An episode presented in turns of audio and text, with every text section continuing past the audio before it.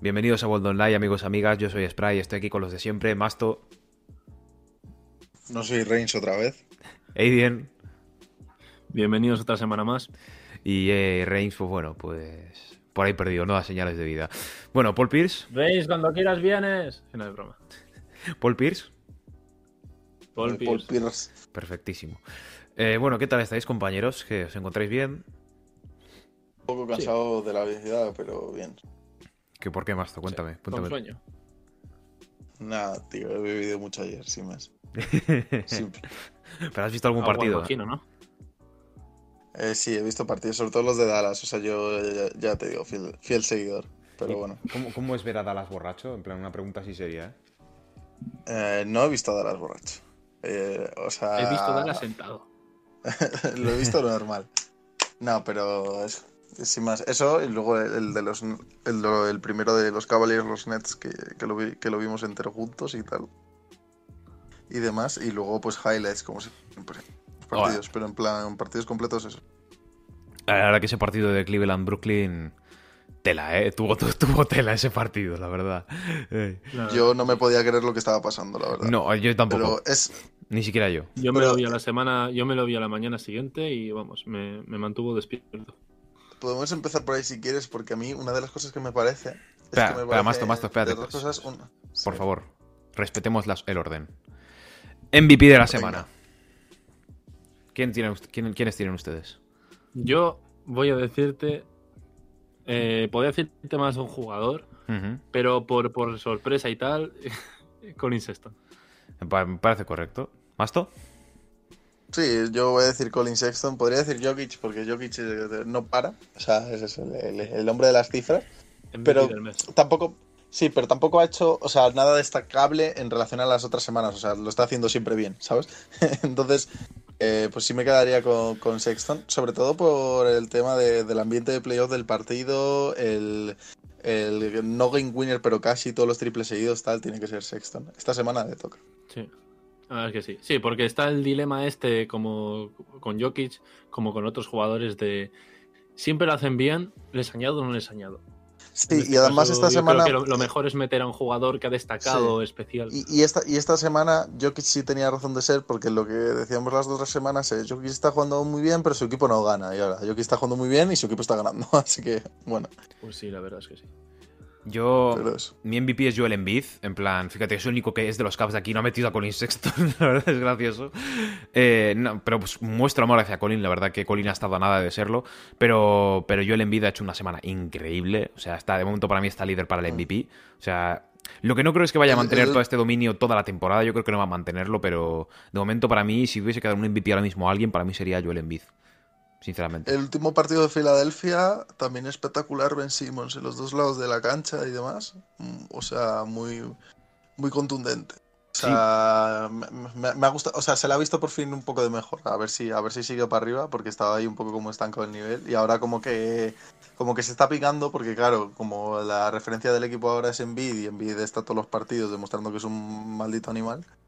¿Sabes? Pues como que está sacando un poquito también la cara a Ben Simmons. Y Filadelfia, a día de hoy, está siendo el mejor equipo de- del este. Sí, sí, de hecho van 12-5 y, y de esas 5 victorias creo que 3 más o menos son en partidos en los que no estaba en Biz. Una de ellas contra Cleveland, por ejemplo. El- un partido Sí. contra Cleveland que perdieron, perdió, que ganó Cleveland a Filadelfia y no jugaba en Bid. O sea, el Mm. hecho de que esté o no esté en Bid influye mucho. Cuando le dan el equipo a Ben Simmons para que él lo lleve, que es algo que está haciendo Doc Rivers un poco como para ver cómo podría funcionar en caso de que haya una posible lesión de Embiid, que sabemos que es un jugador que por desgracia tiene tendencia a que pase eso, vemos que Ben Simmons no es tan capaz de llevar el equipo como él quiere, aunque le rodees de No, pero Tobias como- Harris, pero- Danny Green, Seth Curry, todos Sí. tiradores, no es capaz tanto como para, como para Es liderarles a victorias. A Filadelfia sí que es verdad que le falta un poco ese James Harden, ¿no? Una segunda estrella. Porque sea, Simmons es un complemento buenísimo, sobre todo en defensa es buenísimo. O sea, eh, que Simmons te cubra es, eh, es una pesadez, porque el tío, aparte de defender muy bien y ser muy ágil, es muy grande y entonces eh, puntea los tiros súper bien. Pero el tema de eso, de, de una segunda estrella, porque sí es verdad que rodeados está muy bien. Tobias Harris creo que está haciendo, si no me equivoco, por lo menos hasta el momento está haciendo la mejor temporada de su carrera. En Filadelfia por lo menos sí, que- en Filadelfia. En su carrera no, porque Sí, los Clippers tuvo una temporada muy buena, pero en. Filadelfia sí. Está jugando bastante bien. Sí, pero, pero de todos los últimos años eso. Y Seth Curry pues, y Danny Green están más o menos cumpliendo desde la línea de tres. Entonces yo en ese aspecto lo veo bien. Veremos a ver cómo avanza la temporada. Aunque bueno, los eh, yo creo que es un equipo que ya, ya sabemos que va a estar fijo en playoff. Y cuando, y cuando pueda tener siempre contar contra los jugadores y no tener que renunciar por temas de COVID y tal, pues yo creo que, van a dar mucha pelea por ahí. Por ejemplo, tengo aquí los porcentajes, perdona, eh, este Masto. Eh, de hecho, eh, Tobias Harry está promediando menos puntos que la temporada pasada, 0,2 solo, pero hay un gran cambio que es del 47% de tiros de campo a 51 y de 36% en triple a 45. O sea, se ha bajado un poco ha bajado un poco, pero su eficiencia, o sea, está tirando dos tiros menos y aún así ha mejorado eso, en plan sigue promediando básicamente los mismos puntos y eso es algo muy importante para Tobias Harris para ganarse, bueno, todos ya sabemos que ese contrato no se lo merece, para mí mi opinión tiene un contrato muy grande para lo que es, pero hmm. pero aún así por lo menos está se está viendo que puede jugar. Y algo que le está valiendo mucho para eso es que está jugando de ala pivot, no de, no de alero como jugó la temporada pasada. Si os acordáis, la temporada pasada los Sixers jugaron con Simmons, creo que era Simmons. Eh, ¿Quién era la escolta? Eh, no eh, George Richardson. Eso es, muy bien, muy bien, Masto. George Richardson, Tobias Harris de alero, que ya es una ala pivot. Al Horford de ala pivot y Joel Embiid de pivot. O sea. Es que el problema, el problema ahí era la, creación de espacios. Porque al estar tantos jugadores grandes juntos y demás, Simmons verse obligado a tirar dentro de, del área, no tener disparo de perímetro y demás. ¿Sabes? Eh, yo creo que, eso era un factor clave y que este año los complementos de, de Filadelfia no son mejores, de hecho diría que son un poco peores, pero complementan mucho mejor. Entonces, eh, yo creo que se está notando, de hecho, en temporada regular. Y ya te digo, veremos a ver, ya te digo, en playoff. Otro equipo que a mí me ha estado sorprendiendo gratamente, que pensaba que iba a ser casualidad, o sea, aparte de, quitando a los Cavs, que ya, te dejaré luego hablar de los Cavs todo lo que quieras. Hmm. Eh, tío, Oklahoma lo, está volviendo a hacer. Con, o sea, se está manteniendo ahí, está en la lucha por entrar en playoff en el oeste. Un equipo que son casi todo promesas jóvenes, tal, o bueno, luego está Papa Horford y demás. George Hill también, George Hill también está ahí, que tampoco es que sea joven precisamente, pero es un jugador muy valioso. Sí, pero sí, sí, pero que son la mayoría son jugadores, o sea, ya te digo, que, se los han dado para conseguir otras piezas, ¿sabes? Y Sei cumpliendo el rol de estrella muy bien. De hecho, me está recordando mucho a las otras temporadas de, de los Suns con Booker, ¿sabes? Me está recordando mucho a eso, sí. Y no sé, tío, o sea, no sé si se van a poder mantener ahí, pero se están marcando un poquito un Memphis Grizzlies, que Memphis, otro equipo, sin las dos estrellas, y también se mantiene ahí. están pasando cosas muy raras en el oeste. También recalcar que me alegro porque esta semana han empezado a jugar muy bien los Rockets. que se han ganado ayer, ganaron el otro día con un muy buen partido de la Dipo. Sí, el debut de la Dipo, de hecho. Sí, sí, y que yo ya lo dije, ¿eh? o sea, no sé, no sé si lo comenté en el podcast o no, eh, pero, pero yo ya dije que, dentro de lo que podían sacar, Oladipo está bastante bien, por lo menos para cubrir esta temporada. Yo, yo sigo pensando que van a hacer playoffs los Rockets. A ver, Oladipo creo que es agente libre, que... Sí, va a ser, o sea, este año se está jugando el contrato. Y de hecho, Houston es una de las pocas franquicias que está en posición de darle un buen contrato y, que, y retenerlo, ¿sabes? Y si consiguen que esté a gusto allí, pues. Y Oladipo es el, el 80% del Oladipo Prime pues les vale. La cosa es que yo si fuese Houston no intentaría renovar o intentaría traspasar, porque si voy a estar haciendo un rebuild rico con todos los picks que tengo, no sé si me interesa un Oladipo de 29 años. Puede interesarme, pero igual no al muy largo plazo. Por cierto, retomo, eh, Oklahoma City Thunder 6 a 8, ¿vale? Van un décimo en la conferencia oeste, pero claro, tienen dos o tres partidos menos que el resto porque tenían varios partidos aplazados y tal. Así que sí, ahora mismo está un décimos, pero octavos Dallas con 8 a 8, Phoenix va 8 a 7, que ha pegado un bajón Phoenix. Increíble, ¿eh? Ha pegado un bajón. Pero lo de los. Lo de los Suns lo que le pasaba es que el equipo funcionaba muy bien, pero todos los equipos tenían la lista. Si, si no varías lo que juegas, porque claro, Chris Paul sí que varía, tiene una sección de, de tiro muy variada, pero es que el resto de jugadores no. Mm, entonces, claro, le hacen la doble defensa a Booker. Eh, Chris Paul nunca sube de. nunca llega a partidos de 30 puntos de los que te pueda sacar del apuro. Y Eiton es muy defendible. Los pivots grandes le, putean mucho. y como el equipo depende mucho de, ellos tres, pues como que les tienen ahora un poco pillada la medida. Supongo que, aprendan a salir de ahí, pero también eso, hay que contar con que el equipo con Chris Paul ha cambiado la forma de jugar y que se tienen que adaptar del, todo. O sea, la, temporada es una guerra de fondo y queda todavía más de la mitad. Así que. Y se nos ha olvidado, equipo de la semana. Eh, Edien, ¿tú qué equipo tienes como mejor equipo esta semana?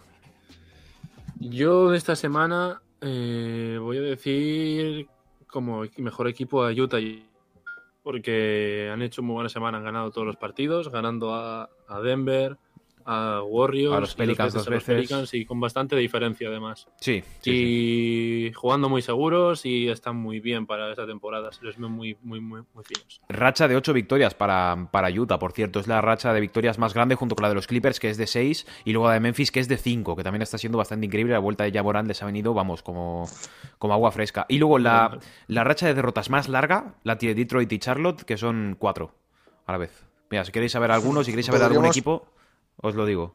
Eh, podríamos hablar un poco del tema Shaquille O'Neal. ¿Qué os pareció las declaraciones que, hizo? O sea, entrevistan a.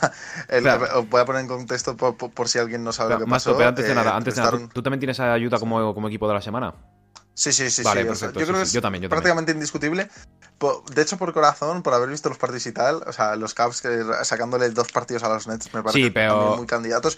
Pero es que las cifras las cifras de, de, Utah actualmente, siendo el equipo que más triples tira, más triples en cesta y que mejor porcentaje tiene de triples, eh, no sé si es el mejor, pero está en top 3, creo.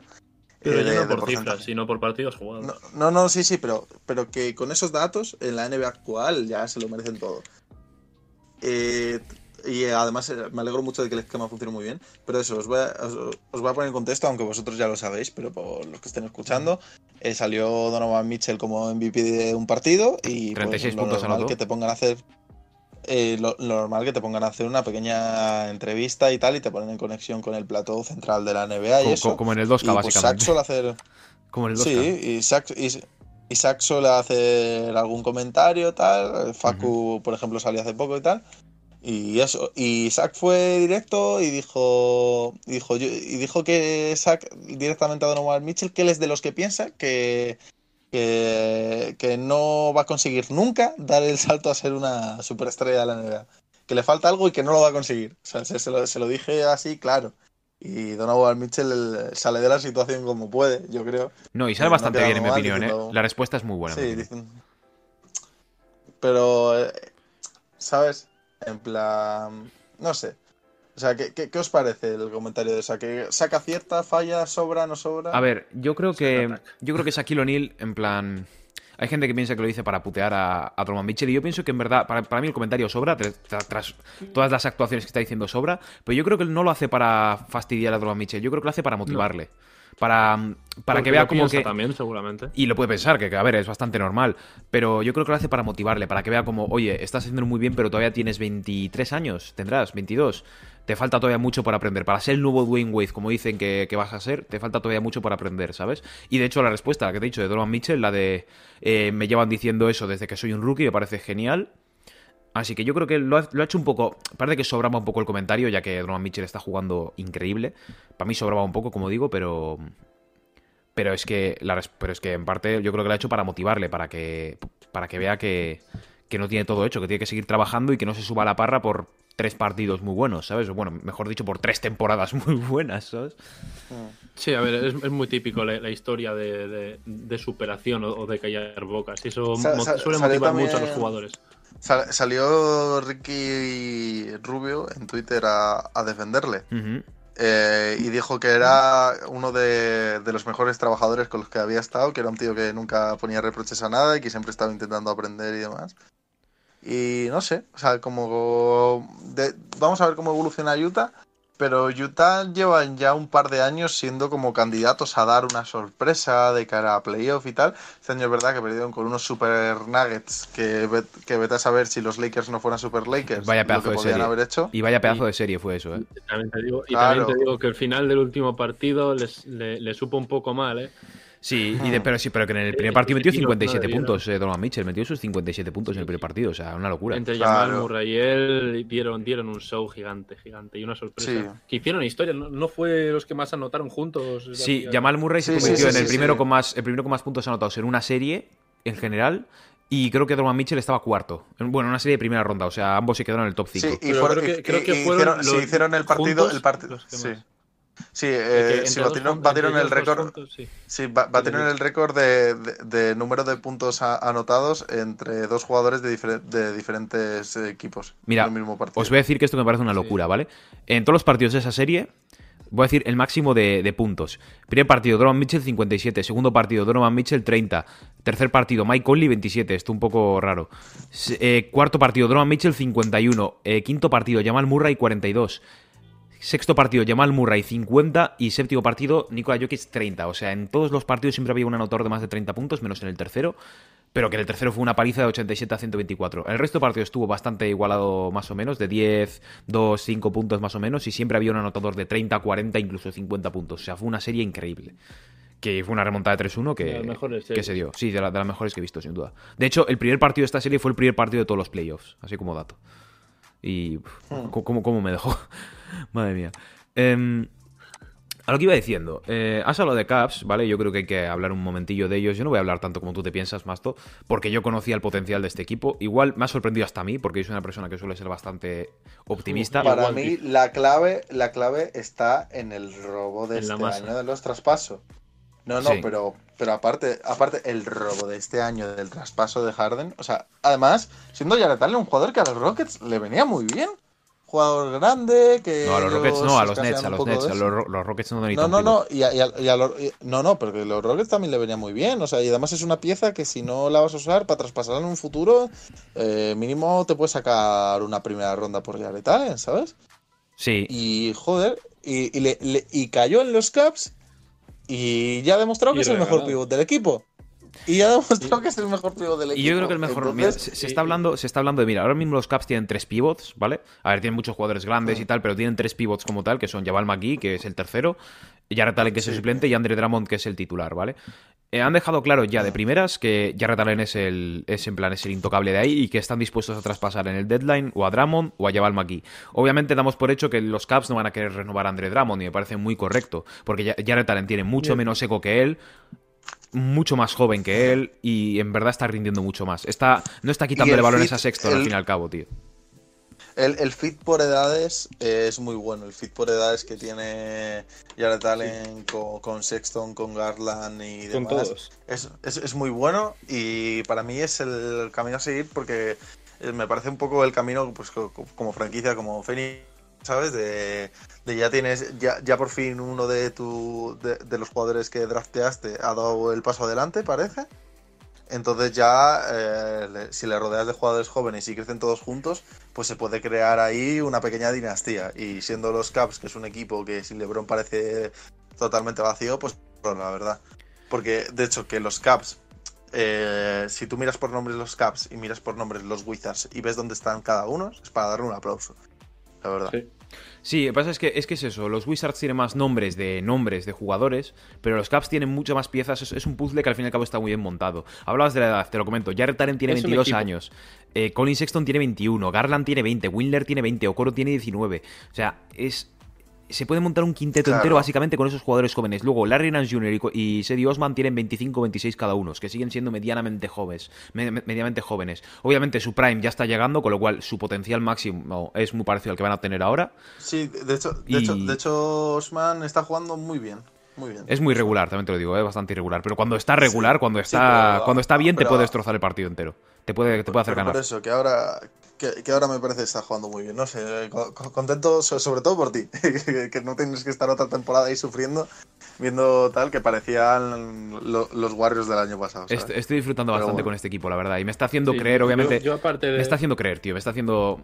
Obviamente, no creo que vayan a ganar este año, pero me está haciendo ver como este año podemos hacer algo, podemos hacer algo de ruido, eso está bien. Lo, que sí, lo que sí que está claro es los Caps y los Knicks actualmente tienen más victorias de los que se esperaba de los dos. Hmm. Entonces, es 100% seguro que uno de los dos, uno de los dos al menos, no se va a mantener ahí. y hay muchas posibilidades de que no se mantenga ninguno ahí. Entonces, vamos a ver si lo consiguen, porque normalmente eh, el último, el 7 y el 8 en el este suelen ser asequibles para cualquier equipo que ese año juegue bien. Entonces, si los Cavs consiguen playoffs, yo creo que va a ser una inyección de moral para esa plantilla enorme. Y también va a ser una invitación a que cuando LeBron acabe el contrato, vuelva a casa un último año antes de, retirarse. Es que si todo sigue así, que eso sea dentro de 3 o 4 años, imagínate el John Core que te mencioné antes dentro de 3 o 4 años. Igual imagínate meter un LeBron de 40 años ahí. Y con, y, con, el hijo de LeBron. Joder, eso ya sería una fantasía. Pero si lo piensas bien, LeBron es un jugador que va a jugar hasta. Puede jugar hasta los 45 a buen nivel si quiere. Obviamente no va a hacerlo. Pero. Es eso, a mí me gustaría mucho ver a LeBron, tío. No, no, no va a hacerlo. Porque él, mismo ha dicho que no va a jugar hasta los 45 o 46. Que ya. Que, ni su mujer querría. Los 44. Sí, sí, sí que, se, cansa. Sí, que es normal, es normal, es completamente normal. Y. Pero bueno, eso, yo creo que he visto, he visto ofertas de traspaso por, bueno, ofertas, posible ofertas de traspaso por Andre Drummond, ¿vale? Porque los Caps ya han dicho que para el trade deadline van a traspasar o a McGee o a Drummond, yo creo que vienen de traspasar a Drummond. Y he visto dos posibles destinos que eran muy sonados para Drummond, que eran los Clippers, que no tengo ni idea de lo que van a dar los Clippers por él, y los Washington Wizards en un traspaso por Russell Westbrook el cual no, yo no me lo tomaría bien. Yo no, yo no daría Drummond por Westbrook. Y no por nada, yo soy muy fan de Russell Westbrook. Yo sí, yo, yo, te lo explico. Estamos en el dilema, en este dilema de que eh, está bien hecho como negocio, está muy bien, pero realmente puede fastidiar mucho al equipo, a, a, ese equipo que está tan junto y tan bien jugando ahora. Westbrook puede cambiar mucho eso, ¿no? ¿No, crees? El hmm. quitar la titularidad a un jugador, no, no, sé. Claro, es como, a ver, yo yo si me saco del contrato de Dramon es para poder recibir aunque sea algún jugador joven o algo así, ¿sabes? Pero yo si me saco de Dramon no es para conseguir otro jugador como Russell Westbrook que encima va a quitar minutos a, a este, a, a Darius Garland, para luego tener que estar con él, pues creo que tiene esta temporada, la siguiente y un player option. O sea, básicamente no, no me interesa. Solamente estaría dispuesto a comerme el, contrato de Westbrook en caso de recibir, por ejemplo, un Denny Abdia o un Rui Hachimura por parte de los Wizards. Entonces igual sí. Entonces igual sí, porque digo, bueno, pero estoy recibiendo un, jugador de 20, 21 años que será muy bueno. Obviamente los Wizards no van a hacer eso, pero entonces yo no aceptaría. Yo preferiría que Dramond llegase a la agencia libre y se largase. Ya está. No... Hmm. Veremos a ver qué, qué, depara el futuro, pero vamos, que de momento por lo menos están en una buena posición ahora mismo. Y hablando y dentro de un tiempo. Para hablar un poco, hablando de un equipo tiene futuro, pero que está en una posición muy, muy mala. Los New Orleans Pelicans, tío. Yo era un equipo en el que tenía mucha fe. O sea, ya sé que mi power ranking no parecía, porque creo que les puse un décimo del oeste, pero tenía fe de que iban a jugar un baloncesto muy bueno con, con, la firma de Stan Van Gundy. Y yo ya dije, yo ya dije que la firma de Steven Adams o el traspaso por Steven Adams estaba mal. Estaba mal porque yo creo que con Stan Van Gundy, de entrenador, yo creía que Stan Van Gundy iba a, iba a querer jugar con Sion de pivot y usar a Sion como lo que era Dwight Howard en Orlando en 2008-2009, que él era entrenador. Y no, no, no, se nota bastante que el experimento de Bledsoe y Lonzo en el backcourt está sentando mal, que Ingram y que, que Ingram y que Sion tampoco, no les veo tampoco tan, tan, tan, con tanta química como deberían de tener. Y es como, están jugando muy lento, creo yo, tío. Porque Lonzo Ball, si lo conocéis, Lonzo Ball es un jugador que al contraataque puede hacer maravillas. Al contraataque es capaz de ver pases que nadie puede ver. Pero claro, en una, en una, en una posición más quieta, Lonzo Ball igual no es tan efectivo. Así que no, no sé. Se está hablando de traspasos por Lonzo Ball. Se están hablando de posibles traspasos porque no, no está. Sí, pero, pero, Lonzo, pero Lonzo Ball sobre todo es porque tiene un valor de mercado muy alto y por Lonzo puedes sacar una primera ronda y un par de segundas fácil, aparte de algún jugador o bien joven o un, jugador tal. Pero es más por tema fit. Lonzo le pasa un poco a Ben un jugador muy grande. A ver, Lonzo sí que tiene tiro de tres, pero es un jugador muy grande. y tampoco tanto. Eh, eh, no vale para estrella, o sea, va a ser un complemento. Los Pelicans parece no, no, le van a, dar un máximo ni de coña y él querrá dinero. Es que igual ni le renuevan. Entonces, igual ni le renuevan. Claro. Así que... Y él querrá dinero. Entonces, pues por ejemplo, se habla de Dallas por el tema del fit que puede tener con Luca, porque ahí sí que le que puede ser un jugador que para pica un rol muy bien. ¿Sabes? Pero mm, tampoco le veo encajando en demasiados equipos, pero sí que veo que, pueden sacar algo de, valor. Yo le traspasaría a un equipo malo buscando alguna primera ronda, o sea, rollo los Knicks o cosas así. Yo he visto, por, yo he visto los Hornets. Yo he visto una idea para los Hornets para juntarle con la Melo. Aunque, sí, bueno, aunque yo, yo, yo te diría que, mm, que Alonso es un tío que tiene potencial y que no lleva mucho en la liga y que los jugadores suelen explotar a raíz de su segundo contrato, la mayoría, ¿sabes? A ver, hay fuera de series. Hombre, Luka Doncic, por ejemplo, mm, ese, es su primer contrato, que ya estaba ahí, ¿sabes? Eso es una, locura. Sí, sí, pero, pero porque es un fuera de serie. Pero, porque, pero, pero me refiero a que, eh, por ejemplo, ese es un ejemplo de un fuera de serie, pero que normalmente los jugadores suelen explotar bastante más tarde. Un Entonces yo creo que no se le ha dado la oportunidad. Yo si fuera los Pelicans me le quedaba y veía a ver en qué tipo de jugador se puede convertir. Además, yo creo que es un jugador que está en una posición de aceptarte una renovación por otro dinero, rollo como la, misma que ha tenido Kuzma, ¿sabes? De no muchos millones, pero, pero te quedas unos añitos más y ya luego veremos si te ganas el máximo o no, ¿sabes? Entonces me parece bastante bien. Este año Alonso Ball, por cierto, máximo de carrera en, en puntos, pero sin embargo su eficiencia está siendo un poco... 39% en tiros de campo, que bueno, ya sabemos que la eficiencia no es el más fuerte, el fuerte de Alonso. Eh, mm, el menor de carrera en triples, 29%. Y en tiros libres, que sabemos que es algo que no se da tampoco nada bien, 58%. Por cierto, en su año rookie, no, en su segunda temporada, 41% en tiros libres, Alonso Ball. O sea. La, cosa de, eh, le pasa lo mismo que a la Melo. Su fallo en el tiro es la selección. Porque son jugadores, pero su selección es horrible. Pero la Melo es mucho más visible, tío. La Melo es mucho más. Sí, pero. Tiene mucho más desparpajo para jugar, pero, Sí, y la Melo lo que tiene que no tiene Lonzo, que es muy importante, es el desequilibrio del uno contra uno. Lonzo cuando entra a canasta, eh, si entra a hacer una bandeja, un mate tal, entra por fuerza. Y en cambio la Melo entra por, por inteligencia, ¿sabes? O sea, digamos que la Melo entra más como un Jamal, un Jamal Murray, ¿sabes? Y en cambio Lonzo entra ahí como si fuera Russell Westbrook. ¿Me entiendes? Entonces, yo creo que esas son pequeñas diferencias que, acaban marcando mucho a un jugador. Y los dos tienen mucho potencial físico, pero eso no significa tener que abusar de él. El ejemplo claro es Doncic. Doncic tiene, es un jugador que abulta mucho y, y, utiliza su físico en los momentos clave. No depende todo el rato de él, ¿sabes? Porque si no, de hecho, sería un jugador normalillo. Es, la IQ del, del, jugador lo que hace tan bueno. Bueno, em, ayer ayer mismo, un jugador, que es ya para mí un histórico, va a ser, bueno, en mi opinión, dentro de 30 años va a ser recordado como uno de los mejores de su posición. El señor Steph ayer batió a Reggie Miller y se convierte en el segundo máximo triplista de la NBA. Está creo que a 400 o 500 triples de Ray Allen, algo que conseguirá yo creo que la temporada pasada, digo, de la temporada que viene. Y será el primero en llegar a los la siguiente, pero, bien. Sí, pero lo conseguirá. yo creo que es cuestión, de, es cuestión de tiempo que lo consiga. siempre, siempre que, no, que no se rompa, todo, todo bien.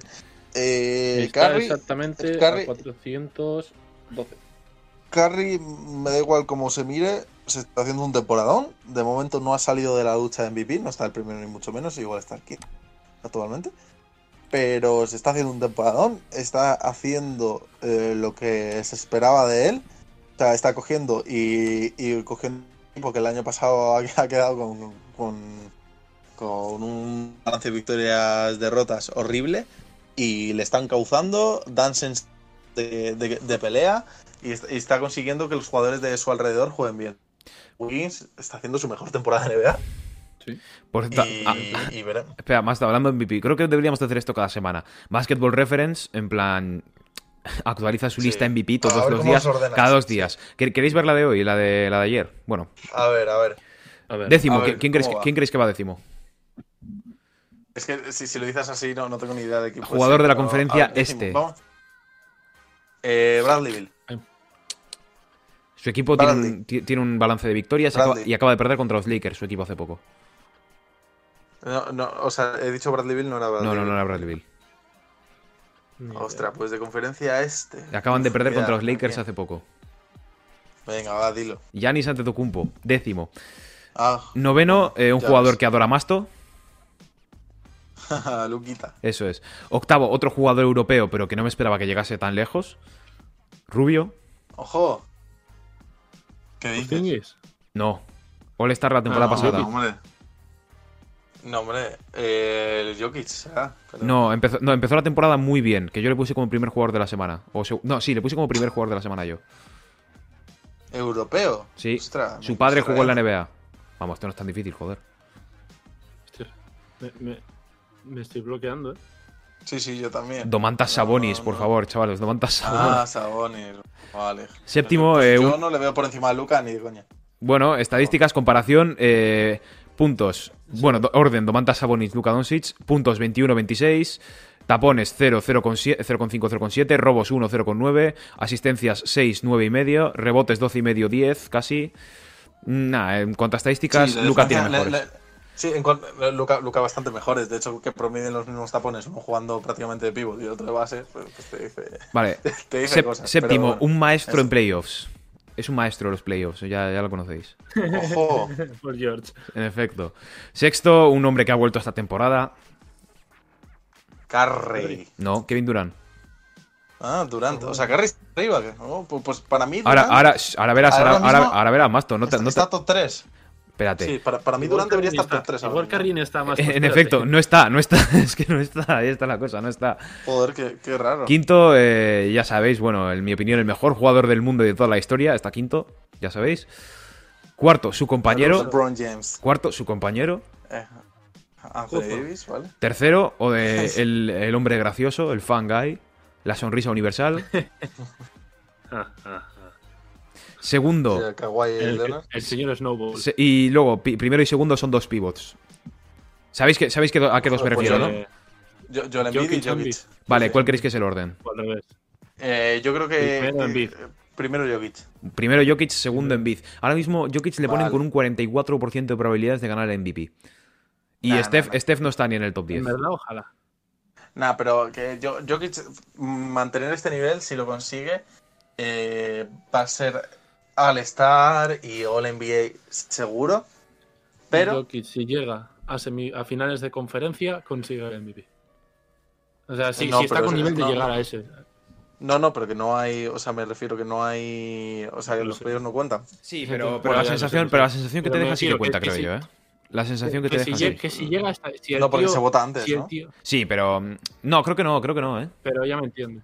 Eh, Por ahí va. Bueno, Pero yo- ya, ya me entiendes que si va en, el en, en ese modo, mm, yo, yo creo que. No sé. ¿Y queréis ver la Aunque carrera por el. ¿Queréis ver la carrera por el rookie Por el- del año? Para, para mí, para mí el favorito Sí. ahora mismo, pero fuera, fuera coñas, para mí mi favorito ahora mismo para el MVP, el que yo creo que, que por las cosas que está haciendo por storyline y por todo, es Durant. Y yo no, yo no entiendo cómo está tan bajo. Está promediando muchísimos puntos, eh, está haciendo locuras todos los partidos día sí día también cuando juega. Está jugando muy bien en los dos lados de la cancha. No, no entiendo por qué- cómo, cómo puede estar tan bajo Kevin. eh, con, con la, con la storytelling que tiene ahí, ¿sabes? De jugar con dos estrellas y aún así destacar, meter esos puntos, no sé. No sé, no sé. Bueno, em, bueno, ¿queréis, ver, sabrán. espera, ¿que- ¿queréis ver el de rookie del año de hace cinco días? En plan, este, bueno, no está, está, es de hace cinco días, pero bueno, también puede valeros. A ver, primero la Melo. No, no, del 10 al 1, del 10 al 1. Del décimo, el, el niño de, de Reigns. Ajá, Anthony. El noveno, otro niño de Reigns. Dios, aún llega. Eh, Eh, Peyton Pritchard. Pritchard, Peyton Pritchard, eso es. Ah. que Octavo. está lesionado, por cierto, un par de semanas. Sí, se lesionó el otro día. Eh, octavo, un jugador que tú y yo vimos Masto y que nos sorprendió bastante. Juega Oh, en Vice Corito. City. Ah, no ¿Cómo? Vice City. ¿Juega dónde? Juega en la ciudad del vicio, ya me conoces. South Beach. Ah, en, sí, en Las Vegas. No, South Beach, cabrón, Miami. Miami. Ah, en Miami. Ostras, Eh, precios a Chihuahua. Precio Sachua, octavo. Séptimo, un jugador que igual no habéis oído hablar de él, yo sí, y lo conozco y tal. Sadik Bey, alero de los Detroit Pistons, un 3D. Sexto, el hombre meme de este draft. Que dijimos, ¿cómo coño han draftado este equipo a este jugador? Y no Socorro. Eh, Pa- Patrick Williams, creo. En, en efecto, Patrick Williams. Ah, vale, Patrick. Y ahora, el top 5. Ahora esto se pone interesante. El quinto, eh, bueno, el primer pick del draft, básicamente, Anthony Edwards, el Andrew Wiggins 2.0. Cuarto, muy alto para mí, ¿eh? O sea, para mí Sí. debería estar más abajo. cuarto bueno. un jugador que solamente jugó un partido, no tenía ni la foto bien hecha y, y anotó casi 40 puntos. Oh, el de Filadelfia. Ty- Tyrese El- Maxey. El, Tyrese Maxey. Ese. Otro, o- o- un tocayo suyo va tercero, a ver. Otro Tyrese, pensad. Halliburton. ¿Tocáis? Halliburton. Tyrese Halliburton, Sí, eso es. Sí. Luego, segundo. Sí, Se- ah, segundo y primero- Wiseman, se- segundo Wiseman. segundo. No, segundo Wiseman y primero, y primero la Melo.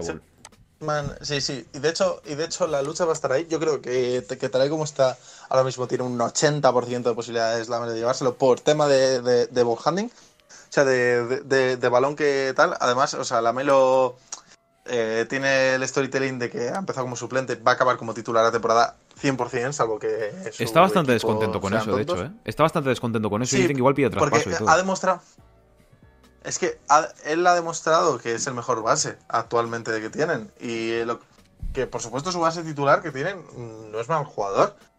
Pero que él ha demostrado que a nivel actual, ya no en progresión, que es el mejor base del equipo, que es el que mejor visión tiene de, tal, y es el que mejor repartió. A ver, entonces, para mí tiene que, ser titular. También te digo, comparado, con, comparado con Devonte Graham y Terry Rozier, que son sus dos compañeros de base y esto, no, no es tampoco muy difícil, ¿eh? Mm, ya, bueno, pero no son malos jugadores. No, no, no, que va, pero en cuanto al playmaking, ya sabemos que el playmaking no es, no es el fuerte de ninguno de esos dos. Ya.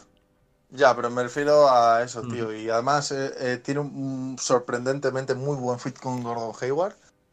Hmm. Entonces, pues.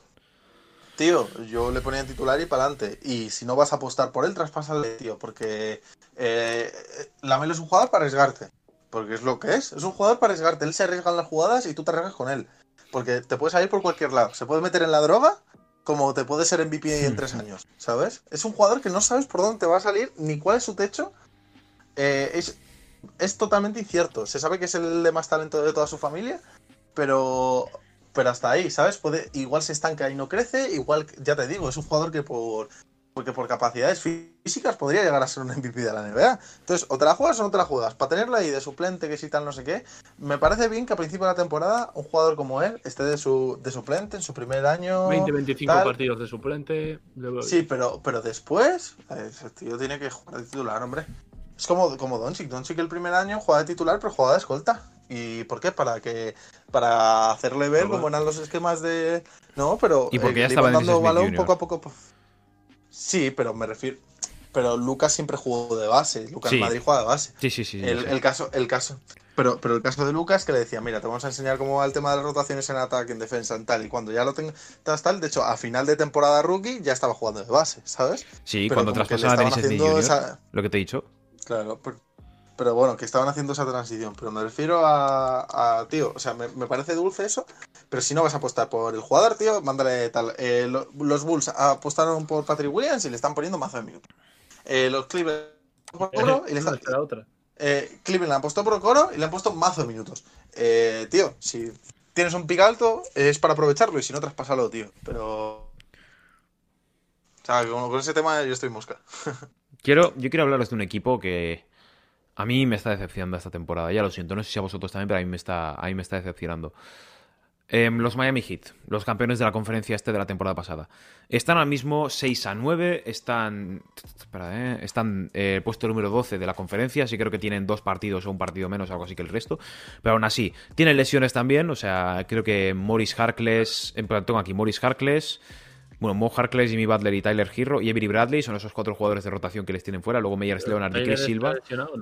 ¿Quién? Sí, a ver. Jimmy Butler está con protocolos de COVID.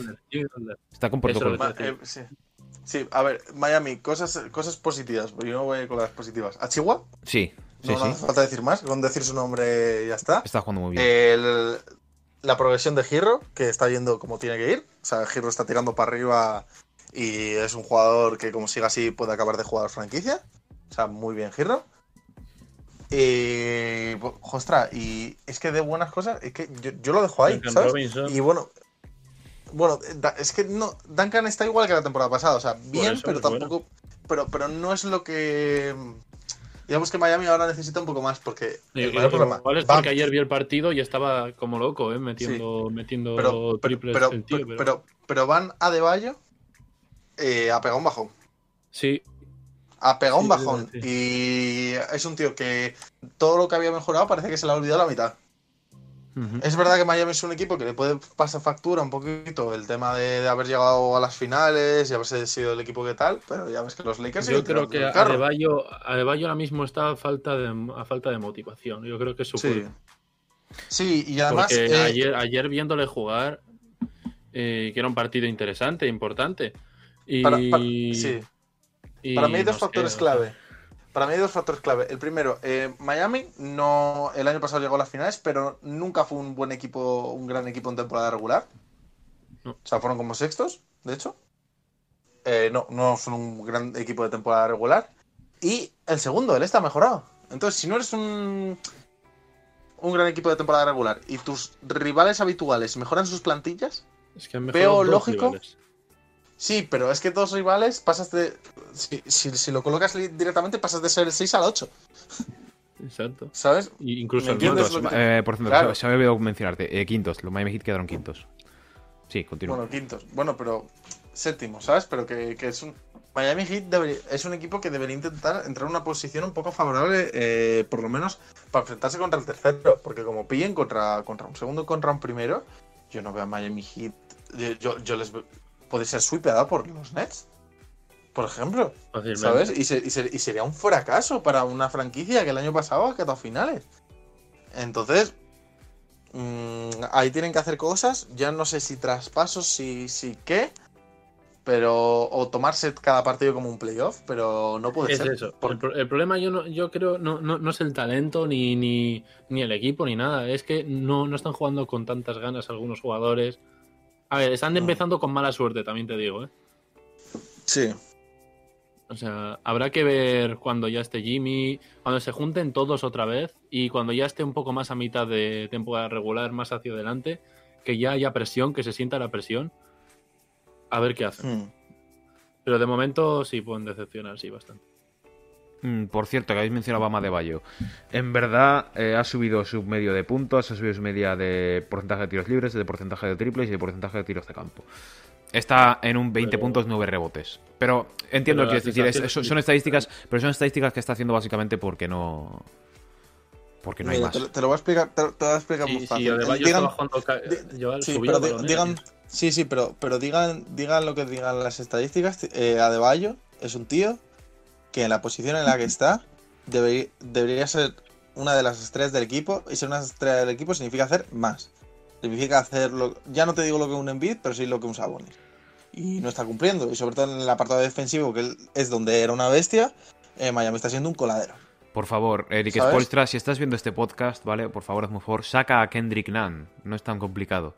Soy muy fan de Sí, Kendrick además Nunn. Kendrick Nunn, Kendrick Nunn es un tío que sobre todo defensivamente aporta una intensidad, me recuerda mucho a Patrick Beverly eh, en ese aspecto, Eh, aporta mucha intensidad defensivamente y es un jugador que a mí me gusta mucho y no entiendo nada porque es un jugador porque Miami apostó, de hecho en los playoffs ya le empezaron a dejar el banquillo.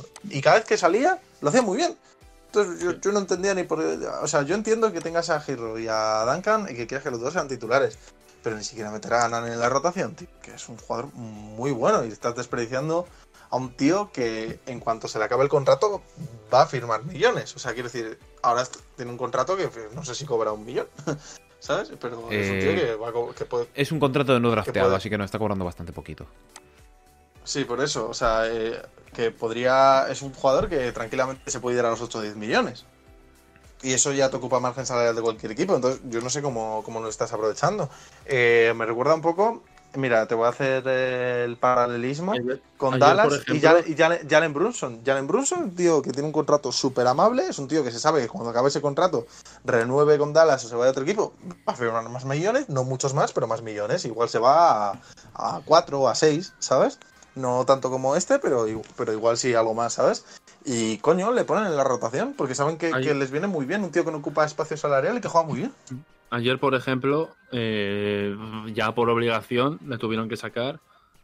Y lo hizo, lo hizo bien, jugó 32 minutos y se marcó sus 18 puntos, 5 rebotes y 3 asistencias. Eh, y además que es un Con, jugador con que... robos y tapones incluidos. que, que- que me recuerda a la mentalidad de Kawhi de que es un puto robot, tío. O sea, la, la presión se la suda. O sea, tú le sacas, eh, eh, en, por ejemplo, en una situación como esta, que es como su oportunidad para decir, aquí estoy yo, ponedme titular cabrones, y el tío tan tranquilo, ¿sabes? Haciendo sus bandejitas, no arriesga mucho en los tiros, tal. Me gusta mucho Kendrick Nunn. Y también te- hay que sumar, fue el, el que mejor acabó con los triples, me refiero, metió 4 de 9 en triples, Hmm. que está muy bien. Fue, o sea, hizo más...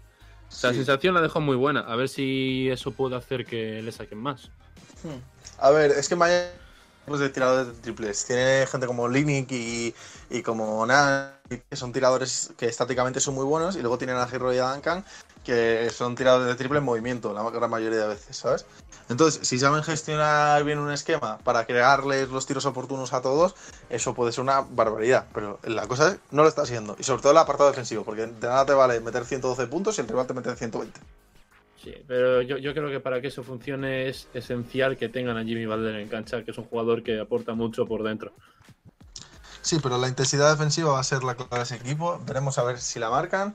Y, ya te digo, y lo que está, todo lo que está bien es precios a Chihuahua porque han conseguido un tío que para la rotación cuando no está de valle no se nota.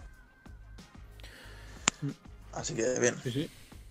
Y ahora quiero. ¿Y qué nos queda hablar? Quiero, quiero hablaros de, un, de una leyenda, creo yo, ¿vale? Estamos a día 24 de enero. Primero, el 22 de enero de 2006, uno de los días más importantes de la historia de la NBA. Un chaval nacido en, nacido en Italia, de, bueno, de Filadelfia, criado en Italia, anotó 81 puntos en un partido contra los Toronto Raptors hace 15 años. Bueno, el otro día, hace dos días se cumplieron 15 años. Y dentro de dos días se cumple un año de, de su muerte y de y del resto de nueve personas que estaban en ese helicóptero. Sin duda estamos hablando de Kobe Bryant. Eh, a vosotros, que quería, tenía curiosidad con esto. Antes de nada, como dato curioso de los 81 puntos. El 22 de enero de 2016, Kobe anotó 81 puntos contra los Raptors, ¿vale?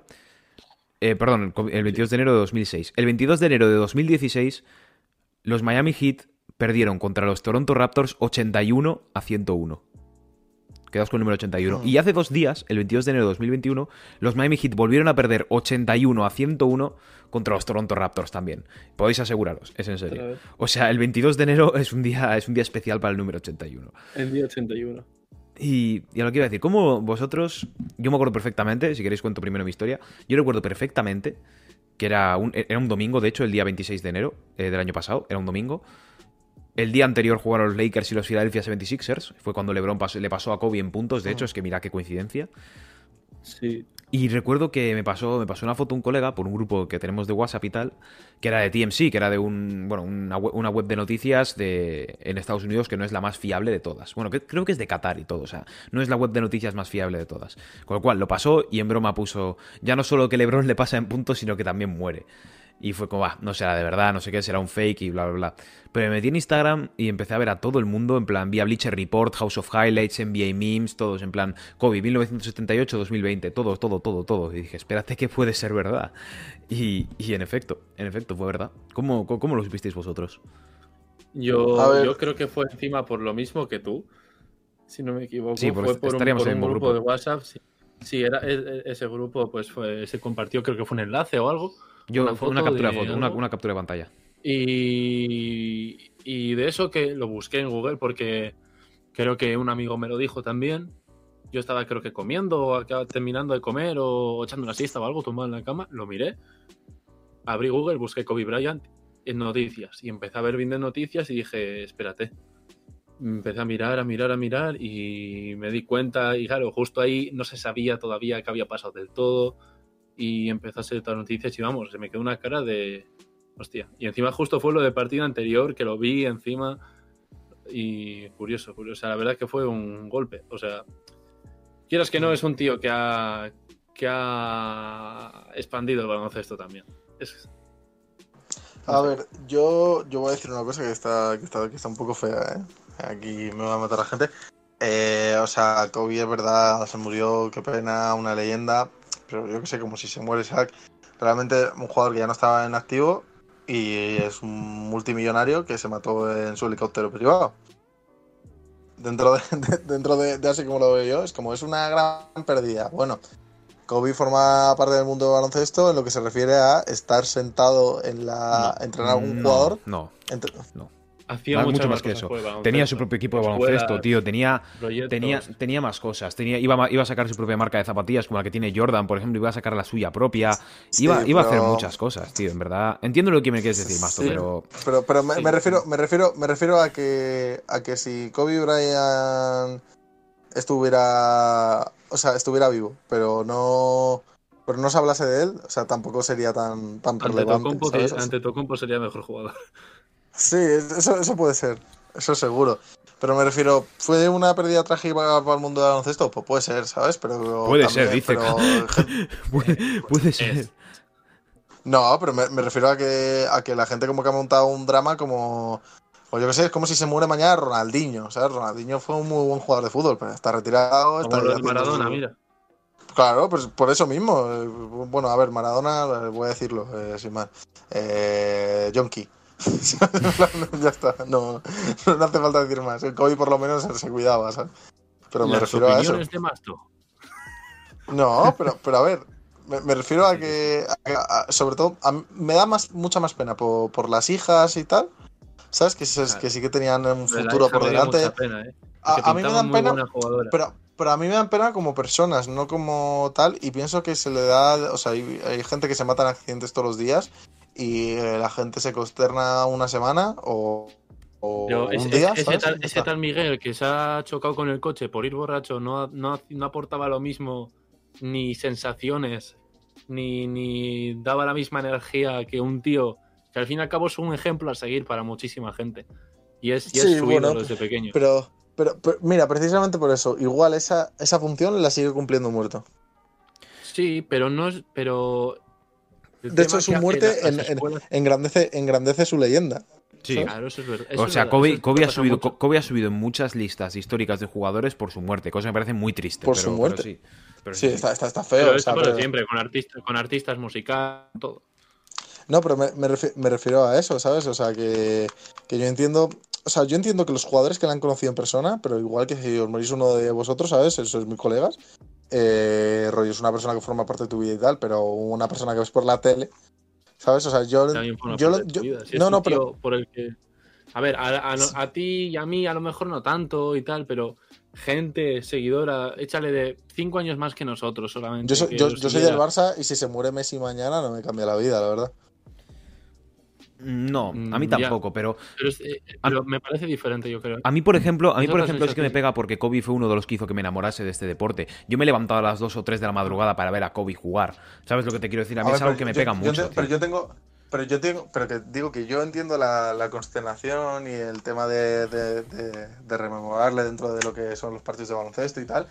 Eh, y entiendo sobre todo, o sea, que le quieran homenajear tanto la gente que ha tenido trato con él en persona, de, que jugadores que han jugado contra él, tal. Eso sí, porque como que ha sido una persona, un amigo, una persona cercana que se Y toda la gente que ha pagado para verla a él. Toda la gente que ha peleado por sacarse una foto con él, que ha imitado sus movimientos, que ha aprendido, que se ha enganchado. Toda la gente que ha tirado. Eh, toda, la gente, que ha gritado su nombre al tirar. Piensa eso. yo, yo, yo decía eso sin saber ni quién era, imagínate. Es, a ver, yo entiendo, entiendo, lo, yo entiendo lo que me quieres decir, Master, lo entiendo perfectísimamente. Pero claro. Eh, millonario, bro, si, si, la noticia fuera: Millonario se muere en su helicóptero privado y su familia también. ¿Sabes? Pues Depende, pero es, que ese, pero es que ese millonario del que tú hablas me ha enseñado una ética de trabajo, me ha enseñado lo que, a lo que se puede llegar trabajando y dándolo todo. Sí, sí, pero me, pero, pero me, refiero que eso ya lo ha hecho, no lo ha dejado por hacer. Como que no. Pero vamos a ver, pero yo, por ejemplo, si, si mi futuro hijo quiere jugar a baloncesto, yo le enseñaré vídeos de Kobe Bryant, tío. Le diré, mira, este tío se levanta todos los días a las 5 de la madrugada para tirar miles de tiros y la, mañana siguiente también. Y, te inspiraría, ¿Y te inspiraría tanto enseñarle vídeos de Kobe Bryant pudiéndole enseñar de Lebron, eh, de Lebron si los dos están vivos? A ver, obviamente, pero es que Kobe. A ver, obviamente, joder, no enseñaría solo de Kobe, pero que te quiero decir, Kobe es una de las leyendas de, esta, de, este deporte. Pero Kobe, en, cuanto yo pienso de, en cuanto yo pienso de ética de trabajo y ganarse todo lo que ganarse todo lo que se ha ganado por su fuerza, por su propia fuerza de voluntad. pero como si, pero como si se muere mañana Scottie Pippen, que no nos afecta en nada. Que a mí, a ver, que personalmente no me afecta, obviamente, obviamente, claro que no. Pero es como no sé si me, no sé si me explico, tío. Que sí, que te entiendo perfectamente. Adelante, tío. las, y yo, pasan. Y yo sigo, y yo sigo para adelante.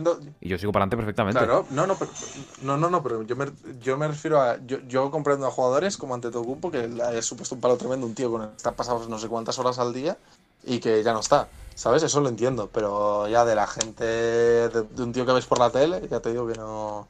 Que, eso ya sí que no lo entiendo. Puedo entender que te dé pena y que digas, joder, que, que gracia pero de ahí a gente que, ha llorado por, un tío que no conoce, ¿sabes? Yo, yo de hecho, a ver, yo no lloré, yo no lloré del todo. Lloré más adelante al ver un vídeo que, que, era como que se llama. Podéis buscarlo en YouTube, se llama El último mensaje de Kobe Bryant. Es, y es, es un vídeo bastante, bastante bueno. Pero lo que te iba a decir. O sea, yo entiendo lo que me quieres decir, Masto, pero yo, tío, o sea, yo valoro mucho el hecho de que ese hombre ha dado tanto por el deporte que yo amo que ha sido uno de los ha sido uno de los pilares de esto que estoy haciendo ahora mismo hoy en día. ¿Sabes lo que te quiero decir? O sea, Hmm. es de lo que me ha motivado a seguir adelante, a, a decir, joder, si este tío pudo, si este tío pudo jugar a baloncesto, pudo levantarse todos los días a las madrugadas a tirar miles de tiros solamente para conseguir lo que quería, yo no, a mí no me cuesta nada. pero eso lo hacen miles de jugadores. Sí, eso lo hacen ya, miles de lo, jugadores, bro. lo sé- lo sé, Masto, lo sé, pero esos miles de jugadores de quién habrán aprendido. Pues de otros, de Michael Jordan. Por ejemplo, o de, o de Kobe Bryant, ¿por qué no? Sí, bueno, pero que, que- que también te lo digo. se muere ¿Por qué- por qué te crees- Y también me da igual.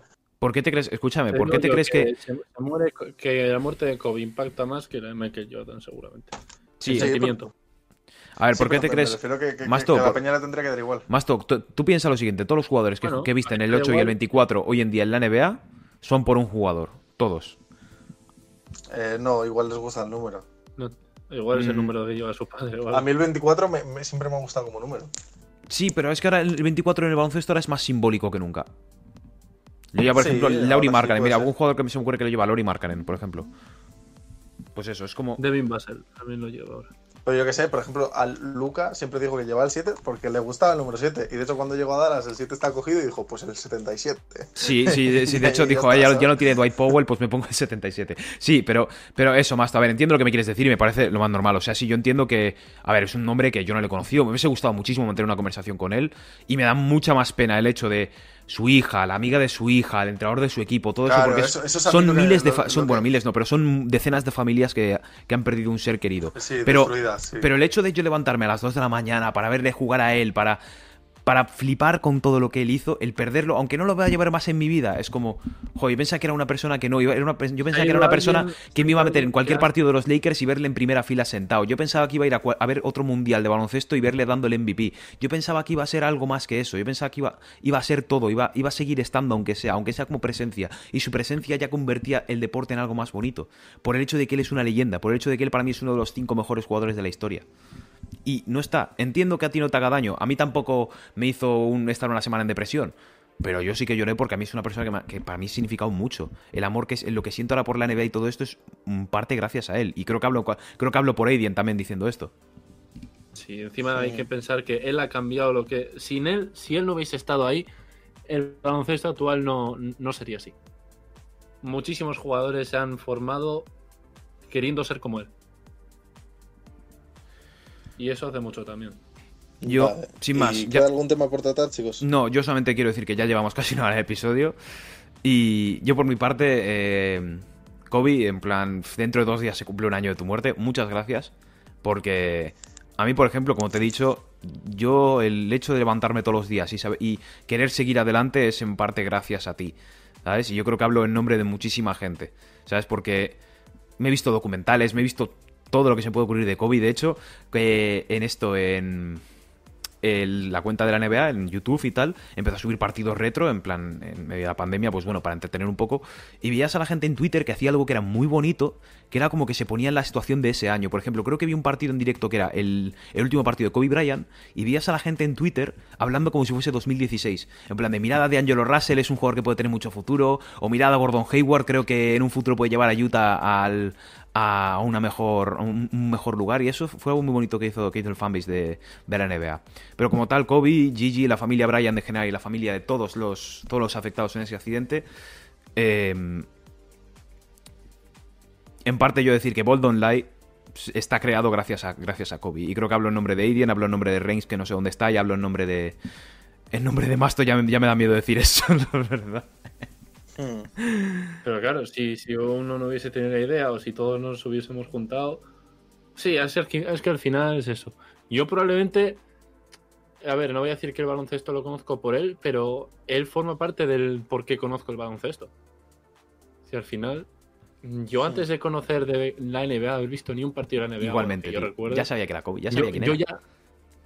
Yo, yo ya, yo ya gritaba a Kobe al tirar un triple. Yo, yo es que en mi clase, bueno, en mi O clase sea, no, creo que la clase de al lado, en, en el colegio, clase y tiraba el papelito a la basura. había, había un póster, en la clase de al lado en, en quinto de primaria, o sea, había, una- había un póster de Kobe Bryant que yo lo veía y decía, hola, este tío no sé quién es, pero debe ser el puto amo, ¿sabes? Lo que- y, y- y, joder, viéndolo ahora, Pues bueno, yo por mi parte ya está todo dicho. Eh, estamos Eso a es, 24 de enero, chicos, por cierto, 24 de enero. eh, Ja, ja, ja, ja, sí. Muy bien. todo... Eh, Ya vemos, Masto, ya vemos que tú no eres tan fan de Kobe como nosotros. O sea, no pasa nada. Vale. Me, me hubiese gustado ver a Reigns en esta conversación. Por mi parte, todo está dicho. Muchas gracias por haber escuchado Bold Online esta semana. Nos veremos la semana siguiente. Aiden, por favor, dime. Recordaos en seguirnos, suscribíos, dar like, comentar. Y Masto, te toca decir qué quieres que comenten hoy. Si llegan ¿Qué quiero que comenten hoy? Pues hoy quiero que pongan en los comentarios un 3. Vale. Un 3, Y ¿por ya, qué? y ya está. Por, por- por- por decir un 3. La racha de somos- victorias de los Cleveland Cavaliers. Eso es un 3. Perfecto. Eh, por mi parte, ya está Bueno, todo pues podéis seguirnos en, en Spotify estamos también, si nos queréis escuchar, si ver los vídeos. Eh, en Instagram para ver noticias, actualidad nuestra y de ello. Y, y en iBooks, que bueno, yo no lo uso, pero vosotros podéis usarlo. Sí. Y eso, recordad, Bold Online, eh, en todas las plataformas. Buscáis eso y os vamos a salir. Radio, Y Patio. Eso. Bueno, pues hasta aquí Bold Online, amigos y amigas. Nos veremos la semana que viene. Y recordad que el balón nunca miente. Hasta luego. Rip Kobe.